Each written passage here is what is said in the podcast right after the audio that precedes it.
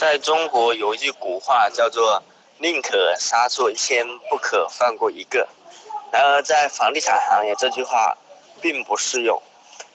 对于一个普通的刚起步的家庭而言，他手里所有的财富就那么一点点，也就是说，他手里只有一个鸡蛋，而他的梦想是把这个鸡蛋孵成小鸡，然后呢，慢慢的把小鸡养大，而且还是。得是只母鸡，母鸡能生蛋，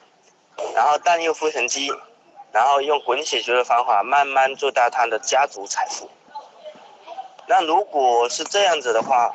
它第一步就是把小鸡成功孵化这一步就非常非常的重要。所以呢，你宁可错过一些机会，也就是说，你宁可错过一百个机会，也不能一次投错掉。